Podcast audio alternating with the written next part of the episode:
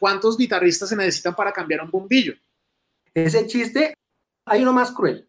Una vez salían dos guitarristas de la universidad. Obviamente, uno estudiaba música y el otro tampoco tenía plata.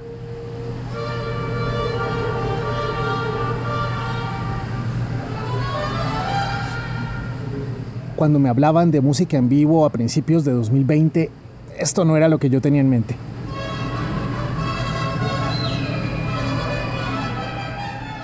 Pero durante la cuarentena obligatoria fue la única opción que le quedó a muchas personas durante meses.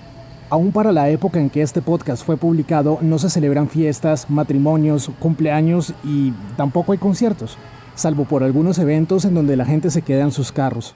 Bueno, ahora yo no sé cómo será un poco con carros, pero todo por cuenta de un pequeño detalle. El Ministerio de Salud reveló que hay cuatro nuevos casos de coronavirus en el país, con lo que se eleva a 13 la cifra. Esta va a ser difícil para algunos empresarios pero es necesaria. Cualquier evento público o privado que se fuera a realizar en Bogotá de más de mil personas en contacto estrecho a menos de dos metros debe aplazarse. Nosotros tenemos eventos mañana, el viernes y el sábado Estamos esperando más de 20 mil personas, 25 mil personas estos tres días. El concierto está plenamente montado. Los artistas están llegando el día de mañana. Entonces la pérdida económica no es menor. Todo lo que podamos hacer para evitar intensa y concentrada interacción y contacto estrecho, debemos hacerlo. Eso significa acabar perfectamente todo lo que hemos avanzado en la construcción de la economía naranja de la ciudad. Pues obviamente desde el punto de vista del entretenimiento nos preocupa. Porque mañana anunciamos un evento. ¿Quién va a comprar boletas? ¿Quién va a patrocinar un evento cuando hay un nivel de incertidumbre tan alto? Yo soy Alejandro Lopera y les doy la bienvenida al primer episodio oficial de La Vida Estesa. Con ayuda de tres amigos músicos, les contaré una historia que nos invitará a pensar sobre el valor que le damos al arte y sobre cuánto lo necesitamos para enfrentar estos tiempos difíciles.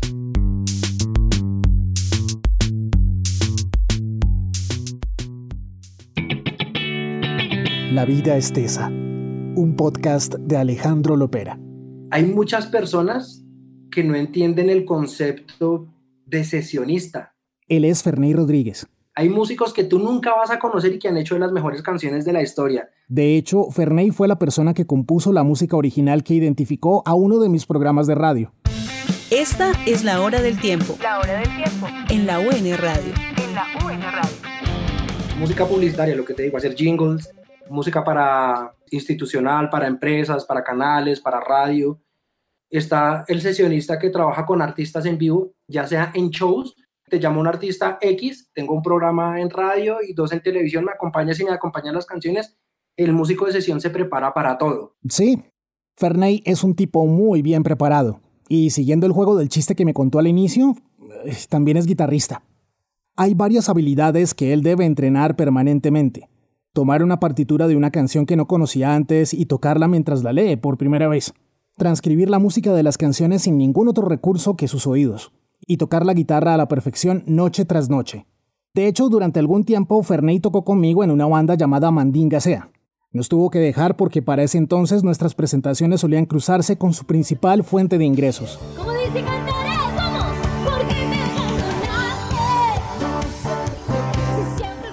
Cantares es un bar-restaurante, show en vivo. Su temática, eh, su target es sobre todo para música de las eh, personas que les encante la música de los años 60, 70 y 80 y ya lo que se hace con show banda en vivo somos un formato de cuatro músicos, piano, batería, bajo, guitarra, tenemos un repertorio de más de 500 temas aproximadamente. Ferney es el director musical. Durante la semana, su labor es escribir las partituras para todos los músicos de cada canción nueva que vayan a sumar al repertorio. También coordina las presentaciones especiales con imitadores de artistas famosos y prepara los arreglos con ellos para un promedio de 15 canciones por show. De la época hay algunas partituras, pero como no nos gusta sonar tan a la época, sino tratar de hacer arreglos nuevos, entonces me toca sentarme como director musical, hacer la transcripción, mirar en YouTube si hay alguna versión de los últimos conciertos que tienen unos arreglos muy interesantes y transcriba como para que suene un poco más moderna las cosas. Y eso que no hemos hablado de cuando se presentan en vivo. En Cantares, el público hace parte de la banda. Estoy con la guitarra, con los pedales, tengo un micrófono para hacer coros, tengo otro micrófono para tollback, en el cual me estoy comunicando con todos los músicos. Si llega un momento en el que queremos que la gente participe en los coros y la repita más veces, entonces yo le digo a la banda, listo, vamos abajo, solo público, les voy dando como cierto tipo de órdenes, como jugando con esas dinámicas según cómo se vaya aportando el público.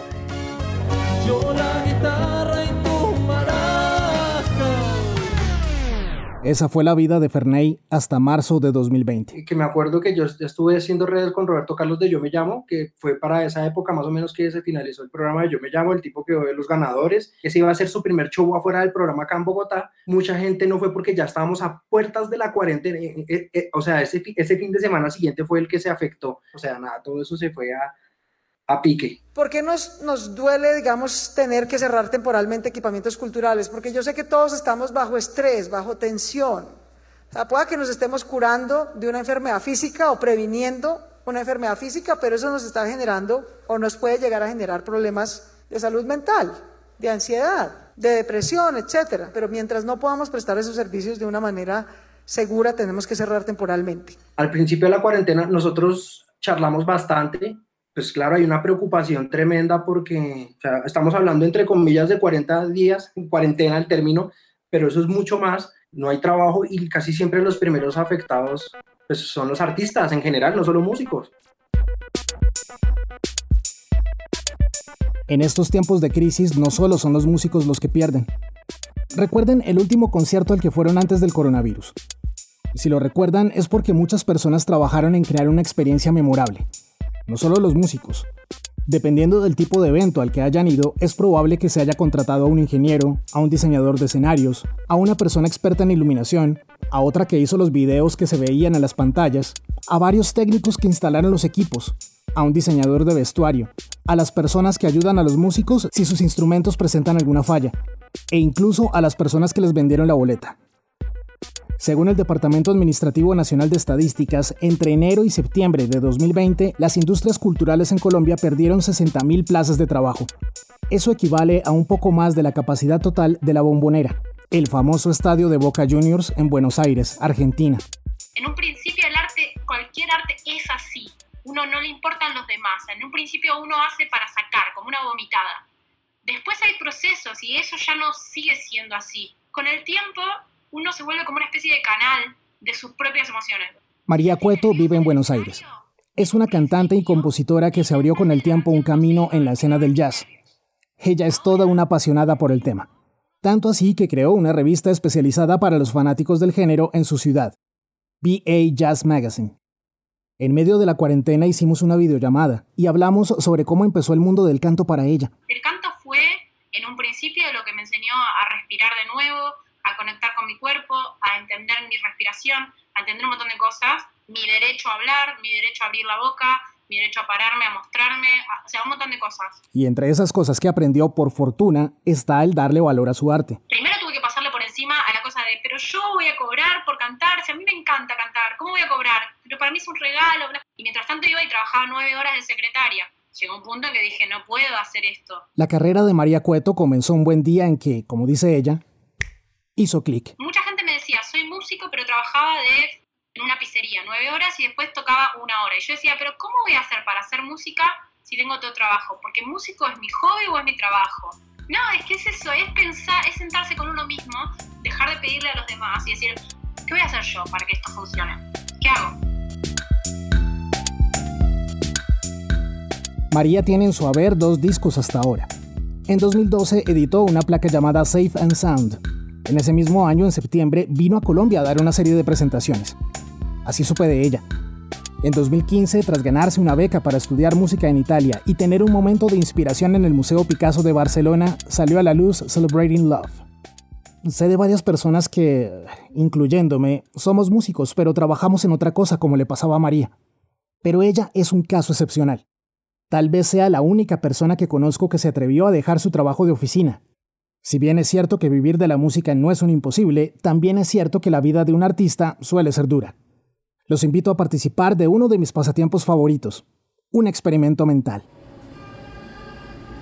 Si aún tienen memoria de cómo era la vida antes de marzo de 2020, los invito a recordar algo. ¿Cuál era la cantidad exacta de dinero que destinaban dentro de su presupuesto mensual para ir a cine o a un concierto o a una obra de teatro?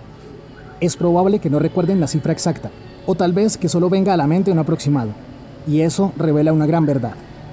Aunque el arte sea parte de nuestra vida diaria y aun si a muchos nos ayudó a encontrar algo de sentido en un tiempo de crisis, este solo es un gasto prioritario para los verdaderos fanáticos.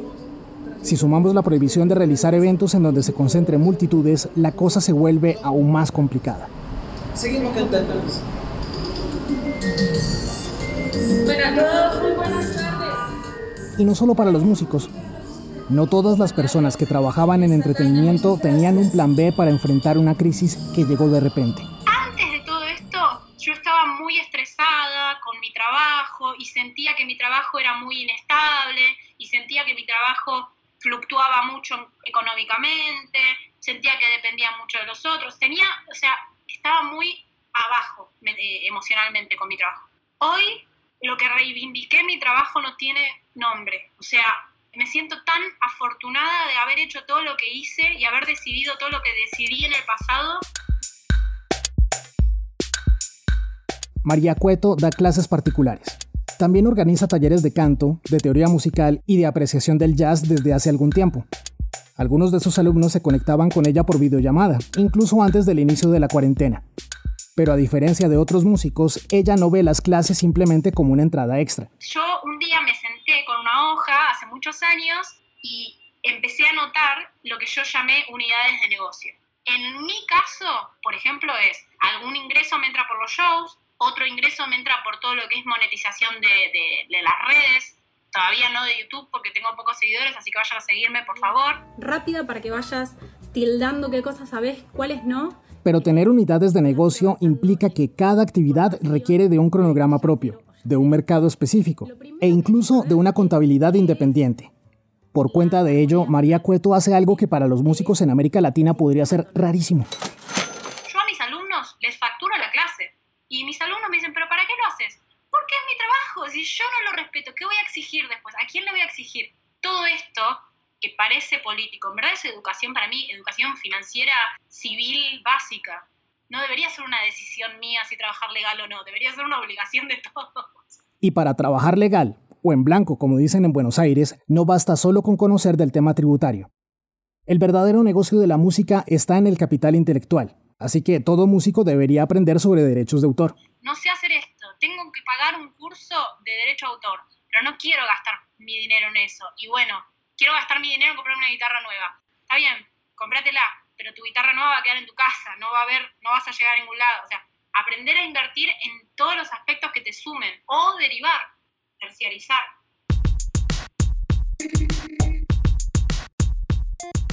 Volvamos de nuevo a Colombia.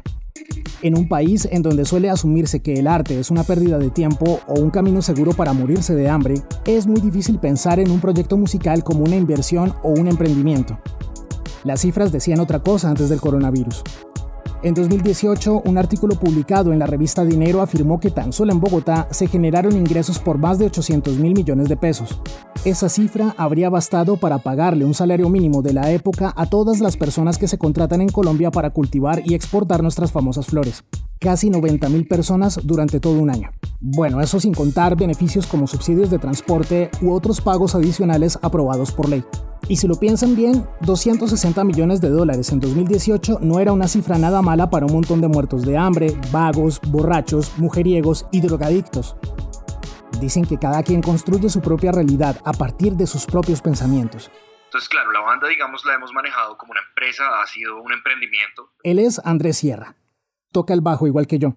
Su proyecto más conocido es Hola Bill, una banda con más de 10 años de trayectoria profesional. Definitivamente, donde los cuatro hemos invertido muchísima, muchísimo tiempo y también hemos invertido dinero, sobre todo los primeros años. La decisión inicial de manejar su proyecto tal y como se gerencia una empresa les permitió como banda generar el suficiente flujo de ingresos para pagar el costo de tenerla, los gastos por grabar un disco, por producir un video, o los sueldos del equipo de trabajo que los acompaña en sus presentaciones y giras. Todo esto se cubre con el dinero que la banda gana como conjunto. Los primeros que tienen que vivir de la banda no, no podemos ser nosotros, sino el staff que por ejemplo Adrián Burgos, el chamo que es nuestro stage manager, que él pueda vivir de la banda y que nosotros no lo podemos llevar cuando, o sea, cuando lo necesitemos realmente y que él no nos tenga que decir, oye hermano, tengo esto o lo otro con otras bandas porque necesito facturar. Eso, ese es el tono, ese es el tono.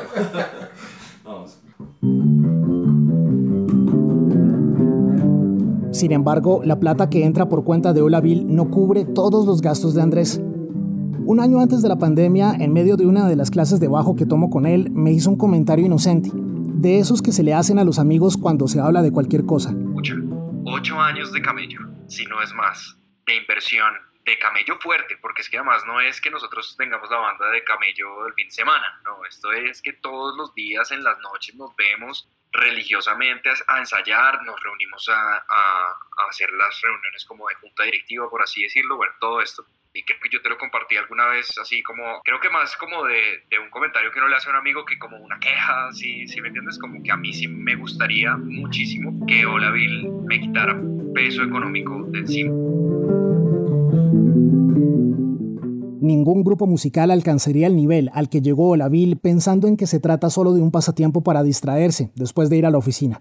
Por eso, Andrés y sus amigos tenían grandes metas para el 2020. Entonces se apagan todas estas proyectos que teníamos con Olaville y vamos a tener un, un, primer semestre tremendo con muchísimos conciertos, abriéndole a grandes artistas y vamos a tener otro concierto en Medellín, el Pablo Tobán, y vamos a tener un concierto en, en Maloca, utilizando el domo con visuales. Mejor dicho, teníamos unos proyectos espectaculares y con todo este tema todo se va al piso.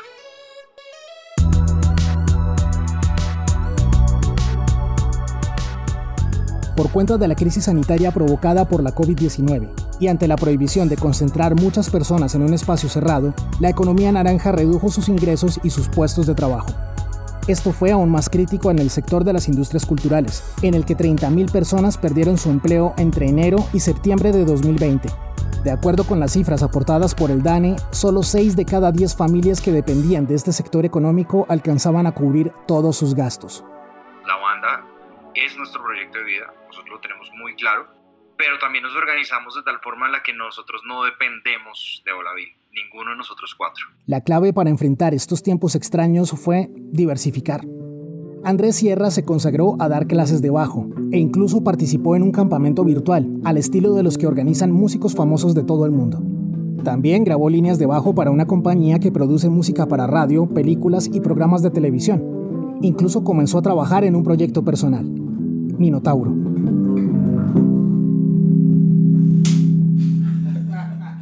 Obviamente, económicamente estoy siempre mucho más abajo que el resto de mis amigos, mucho más abajo, mucho más lejos. Pero ¿qué Uno, soy feliz, primero que nada. Y dos, no cambió tanto mi vida en cuarentena. Al inicio de la cuarentena, los ingresos de María Cueto bajaron con respecto a lo que ganaba antes, pero no le fue mal. Su estrategia de ofrecer una variedad de productos y servicios le ayudó a aguantar el golpe mucho mejor que otros. Tengo una amiga, muy amiga, que vive solo de tocar y ahora se quiere matar. Se quiere matar y no sé cómo ayudarla tampoco, porque ¿qué le puedo decir? O sea, si todo lo que vos te formaste es eso, tengo muchos otros colegas que dan clase y no saben dar una clase online. Hay que capacitarse, uno tiene que estar preparado, sacándolo del aspecto económico.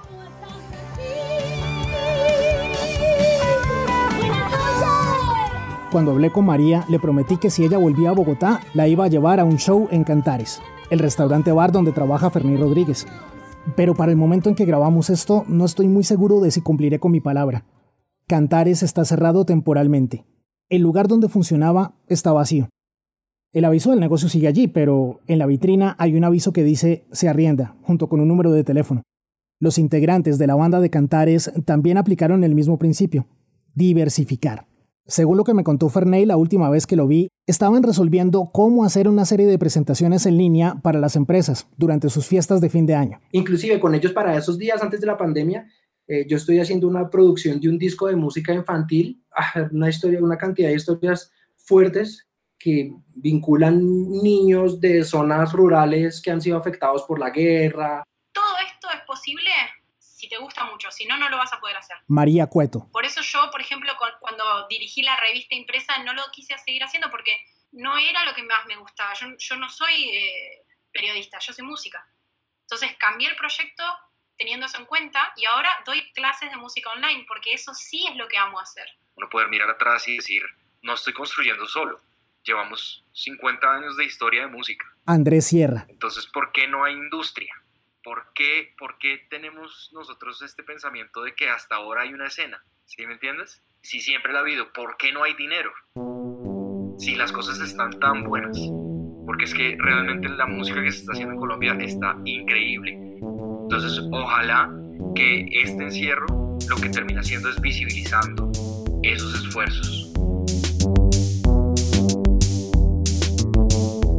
Este fue el primer episodio oficial de La Vida Estesa.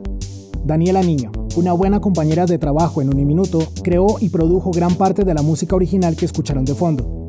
Sin embargo, Daniela y yo no podemos hacerlo todo por nuestra cuenta.